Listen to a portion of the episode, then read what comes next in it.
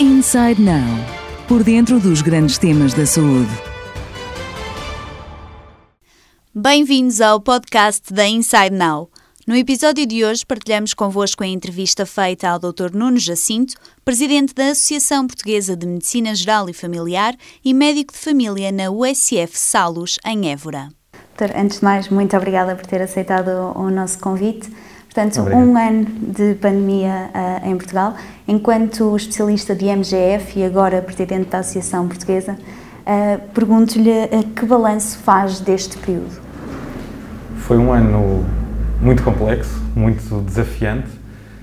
É um facto que não estávamos preparados para uma pandemia deste género, não poderíamos estar, era impossível que estivéssemos. A medicina geral e familiar esteve desde o início muito envolvida no combate a esta pandemia. Estivemos não gosto de usar esta expressão da linha da frente, mas estivemos sempre com os nossos doentes. Estivemos com eles hum, quando tinham suspeita de infecção por Covid, quando tinham algum caso confirmado, eh, e tentámos manter o mais possível o acompanhamento aos nossos doentes hum, ao longo destes meses. Tivemos muitas tarefas novas para executar ao longo deste período.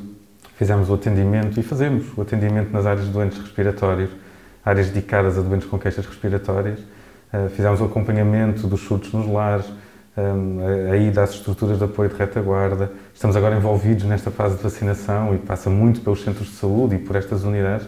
E fizemos todo aquele acompanhamento diário através do Trace Covid, que realmente nos drenou muitos recursos e que ainda continua a ocupar alguma parte do nosso tempo, agora menos, felizmente. Mas foram tudo tarefas novas que acresceram àquilo que já fazíamos antes, sendo que já antes estávamos muito sobrecarregados e muito no limite das nossas capacidades. Portanto, tivemos que ter aqui uma grande capacidade de adaptação e acho que os médicos de família em Portugal mostraram mais uma vez que são importantíssimos, são uma peça central de todo este Serviço Nacional de Saúde e do Sistema Nacional de Saúde e provaram o seu valor, provaram que sabem trabalhar a equipa, que estão disponíveis, que são capazes de se adaptar a novas realidades, conseguem abraçar estes desafios de uma forma absolutamente extraordinária e muito profissional mas eh, precisamos de, de, avançar, precisamos de encarar esta pandemia de uma forma diferente, sobretudo na medicina geral e familiar, e que nos sejam dadas as condições para, eh, não descurando obviamente estes doentes, mas também não esquecendo os outros doentes que temos e que continuam à nossa procura e continuam a precisar dos nossos cuidados e precisamos de voltar a conseguir ser médicos de família por inteiro. Isso é muito importante para nós. Porque neste momento, de facto, estão sobrecarregados. Na sua perspectiva, que estratégias é que podem ser implementadas, digamos assim, para tirar parte desta carga e voltarem a serem médicos de família, como refere? A, parte mais importante de tudo é hum, nós não podemos estar a perder eh, grande parte da nossa atividade com tarefas burocráticas e o facto é que durante grande parte destes meses isso aconteceu. O Trace Covid tem uma componente burocrática muito grande um, neste momento temos as unidades e os centros de saúde um, a perderem grande parte ou a gastarem grande parte do seu tempo com esta questão da convocatória, da vacinação, do agendamento dos doentes e nós precisamos rapidamente que aos profissionais de saúde, aos médicos de família, às equipas de saúde familiar sejam dedicadas as áreas que só eles sabem fazer e que sabem fazer bem. O acompanhamento dos seus doentes, as consultas presenciais, mesmo as consultas não presenciais, nós temos de ter tempo para as fazer não basta quererem que nós trabalhemos mais horas ou que façamos mais coisas no mesmo tempo, isso não é execuível. Nós temos é que ter as condições, quer materiais, quer humanas, quer de tempo, sobretudo, para podermos acompanhar os nossos doentes. E mesmo outras tarefas que existem e que estão relacionadas com a pandemia, provavelmente têm que passar mais por equipas específicas, por recursos humanos dedicados que façam esta parte, que façam este atendimento aos doentes respiratórios, que façam o acompanhamento aos doentes nos lares, que tratem deste processo de convocatória e agendamento, que façam este acompanhamento telefónico para que nós consigamos fazer exatamente aquilo que nós sabemos fazer bem e para o qual somos essenciais, que é acompanhar os nossos utentes em todas as fases da sua vida. E é isso que os utentes pretendem de nós, é isso que nós queremos fazer. Esperemos também que agora, com estes números melhores da pandemia e que estes números se mantenham ao longo do tempo, nos deem aqui alguma folga para que o consigamos fazer, mas a organização tem que ser, obviamente, um pouco diferente e não podemos repetir alguns dos erros que fomos cometendo no passado e que nos forçaram a, parar muito da nossa atividade e que nos limitam muito a nossa capacidade de resposta. Uhum. E essa capacidade de, de, resposta, portanto, aos doentes não Covid, parte dos diagnósticos, do acompanhamento, do tratamento, tendo em conta este, esses desafios, como é que conseguiram também ultrapassar? Em que ponto é que ficaram os doentes não Covid? Tiveram resposta? Essa foi sempre uma preocupação nossa ao longo de todo este tempo. Nós nunca nos esquecemos destes doentes, em determinadas alturas, sobretudo nas alturas de maior crise, por exemplo, agora neste, neste pico da terceira vaga, foi muito difícil dar resposta a tudo, porque há uma questão óbvia e fundamental. Se nós estamos a fazer uma tarefa, se estamos a dar acompanhamento a uns doentes e estamos ligados a estas tarefas da pandemia, não podemos estar nas unidades, nos centros de saúde, a, a olhar para os outros doentes, a cuidar dos outros doentes. Nós tentamos sempre organizar tudo da melhor forma possível para manter, pelo menos, a assistência aos grupos vulneráveis e aos grupos de risco Falamos das grávidas, das crianças nos primeiros anos de vida, eh, dos diabéticos, dos hipertensos, dos doentes respiratórios crónicos, dos rastreios, que também são muito importantes, mas é um facto que esta atividade foi sendo prejudicada e foi sendo prejudicada, hum, enfim, em consequência desta organização e desta pandemia, e, há coisas que são um, inultrapassáveis, é verdade, os médicos de tiveram que dar essa assistência, mas está na hora de repensarmos eh, nisto de outra forma e de conseguirmos recuperar a nossa atividade nas unidades. Nós estamos a trabalhar nesse sentido. Novamente, o facto de termos menos carga assistencial com os doentes Covid ajuda-nos um pouco nessa área e, portanto, o tempo que despendíamos antes com estas tarefas com a pandemia, eh, estamos obviamente a dedicá-lo novamente a ver os nossos doentes e programar os nossos doentes. Mas o que queremos é que isso seja eh, continuado ao longo do tempo e que possamos eh, manter este acompanhamento, esta, esta constância ao longo da vida destas pessoas, para que possamos, sobretudo, apostar naquilo em que nós somos bons que é uh, na prevenção da doença e na promoção da saúde. Uhum. E nesse, nessa recuperação há espaço, por exemplo, para as teleconsultas no futuro? Haverá certamente. Eh, se há algo de positivo que a pandemia nos trouxe, são estas novas formas de comunicar com os nossos doentes. E há coisas positivas aqui pelo meio, de certeza. Eh, começamos a perceber que alguns contactos funcionam bem através deste, destes, destes novas, destas novas formas de comunicar Falamos de coisas simples como o telefone, o e-mail. A teleconsulta não estará tão implementada como desejaríamos, falta equipamento, falta material, falta acesso às plataformas, que por vezes não é tão fácil como nós gostávamos. Mas certamente que há aqui campo para isso e fomos percebendo que até há utentes que têm apetência para utilizar estas formas de comunicação.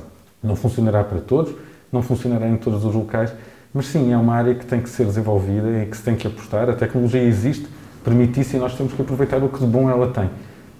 Mas claro que não podemos achar que tudo substitui por teleconsulta, que tudo substitui pelos meios digitais. O contacto entre o médico e o, e o doente é muito importante, sobretudo numa especialidade como a nossa, em que vamos mantendo esta relação e vamos construindo ao longo dos anos. E por isso tem que se encontrar aqui um equilíbrio e certamente que os médicos de família e as equipas de, das unidades saberão melhor do que ninguém encontrar esse equilíbrio e perceber o que é que é adequado em cada fase e em cada momento. Uhum. E falamos aqui de um cenário uh, nacional, focando agora no, no seu local de, de trabalho, na USF uh, eh, de Salos. Uh, como é que se reorganizaram? Quais foram aqui em Évora o, os maiores desafios que encontraram nos doentes? E, se, se possível, quais aqueles que podem ter saído mais prejudicados, se puder usar esta palavra, digamos assim? Bem, os desafios que ocorreram aqui são muito semelhantes aos que ocorreram no resto do país, não é? Um, Évora, sobretudo, teve uma. Évora e o Alentejo tiveram uma particularidade grande com os surtos em lares de idosos. Em determinada altura, nós tivemos centenas de doentes a ser acompanhados em surto e esses doentes foram acompanhados pelos médicos de família das várias unidades, das várias unidades do, do nosso ACES, do nosso agrupamento de centros de saúde. Isso teve um impacto muito grande na nossa atividade assistencial. Foi preciso reajustar horários de consulta de doentes crónicos, reajustar horários de, consulta de doentes agudos, da consulta aberta. Foi preciso fazer escalas de médicos, de enfermeiros, de administrativos. Tivemos também profissionais infectados, um isolamento, o que nos limitou ainda mais ehm, a nossa possibilidade de prestar cuidados. E foi uma fase realmente complicada, em que nós, ehm, nem, diria que chegámos ao limite, nós passamos largamente o nosso limite e mesmo assim continuámos a trabalhar dentro do, do, do que nos era possível. E claro que isto não aconteceu só nos cuidados primários, mas é a nossa área e é a área é, em que nos diz mais respeito. Eu, não diria que, que, é, que, é, que é possível especificar quem foram os doentes que ficaram mais prejudicados. O que acontece é que, no seu todo, houve de facto uma forma diferente de prestar cuidados. As consultas assistenciais ou presenciais reduziram-se muito e nós tivemos que apostar muito, até por uma gestão de tempo, gestão de espaço físico nas unidades, gestão do próprio confinamento, tivemos que apostar muito nestes contactos à distância, nestas consultas de por telefone, por e-mail, para perceber como é que as pessoas estavam. De umas vezes a iniciativa era dos próprios doentes, um, noutros casos a iniciativa era nossa, havia um pedido de renovação de receituário, contactávamos, está tudo bem, como é que tem passado. Um, e as pessoas sentiam-se bem com isso, sentiam-se pelo menos amparadas e percebiam que havia ali alguém que estava preocupado com elas. Como disse, estes contactos não substituem tudo, nem de longe nem de perto, a nossa essência não é essa. Há ocasiões em que eles podem ser adequados, mas agora temos que conseguir retomar a, a nossa atividade de acordo com o que ela era. Eu, eu acho que depois aqui nesta região, passada esta fase dos surtos dos lares, o resto é muito comum ao que aconteceu em todo o lado, com as áreas de atendimento a doentes respiratórios, com o trace Covid, um, em que também tivemos alturas em que as unidades tinham centenas de doentes a seu cargo e, portanto, o consumo de tempo com as chamadas telefónicas e com as tarefas informáticas elas associadas era muito grande. E, e o resto foi um, tentar gerir da melhor maneira possível o dia a dia, sem conseguir programar muito o que é que vinha a seguir. Era uma gestão muito daquele dia, daquela semana, reorganizar os circuitos nas unidades, passar as informações aos utentes. Os utentes compreenderam, de uma forma geral, compreenderam muito bem o que estava a passar, colaboraram muito bem connosco, eh, mas agora também sentem que está na altura de tentarmos reprogramar esta atividade, assim a pandemia esteja estabilizada e assim o permite. Uhum. E os doentes crónicos são uma parte dos doentes que têm maior proximidade até convosco, diria. Um, e há casos, falamos da diabetes, da hipertensão, em que um pior uh, controle da, da doença uh, pode também levar, em caso de infecção de Covid-19, a um pior prognóstico. Uh, nesta altura, e dados estes constrangimentos, de que forma é que conseguiram contornar, quer a nível de comunicação, talvez, com estes doentes para cada vez mais alertar para essa questão da necessidade de controlar os fatores de risco? É, é, é, um desafio grande. Este controle dos fatores de risco é sempre uma luta nossa, lá está. Nós somos médicos de cuidados primários e, portanto, apostamos muito na prevenção. Nesta fase, ainda mais, o próprio confinamento que nós fomos vivendo e que vivemos durante tantos meses fez com que as pessoas estivessem menos ativas, tivessem alteração dos seus hábitos alimentares um, e, por isso, aqui e ali foi-se verificando que há um descontrole, eu não diria generalizado, não, não assistimos a um descontrole um, hum, completo e, e, assustador destas patologias crónicas, por exemplo, na diabetes, verificamos que há efetivamente doentes que têm hum, um agravamento do seu, das suas análises, hum, que aumentaram de peso, que, que não estão tão ativos ou, ou tão enfim, predispostos a fazer exercício como antes, também a situação assim o exigiu, mas agora é também essa a nossa tarefa de voltar a trazê-los ao seu controle habitual, voltar a fazê-los perceber que é importante controlarem esta sua doença e, e lá está, e essa relação com a própria Covid-19, que eh, em doentes de risco, em doentes que já têm fatores de risco acrescidos, a probabilidade de haver complicações de uma infecção por SARS-CoV-2 é maior do que nos outros utentes. Inerentemente, eles também estão preocupados com esta questão, eh, até com a relação com a vacinação. Perguntam-nos muito frequentemente quando é que é a nossa vez, quando é que é a minha vez de ser vacinado. Eu sou diabético, eu sou hipertenso, eu tenho colesterol alto às vezes não é fácil explicar o porquê de, umas doenças serem critério e outras não serem, mas as pessoas e os utentes no geral estão, eu julgo que estão motivadas e estão preocupadas. Passaram também por uma fase de, de maior susto, de maior receio, acho que todos nós passamos por isso. Estamos a aprender a conviver também com este vírus e de uma forma tentar levar um pouco melhor a nossa vida e os doentes também estão a tentar fazer isso.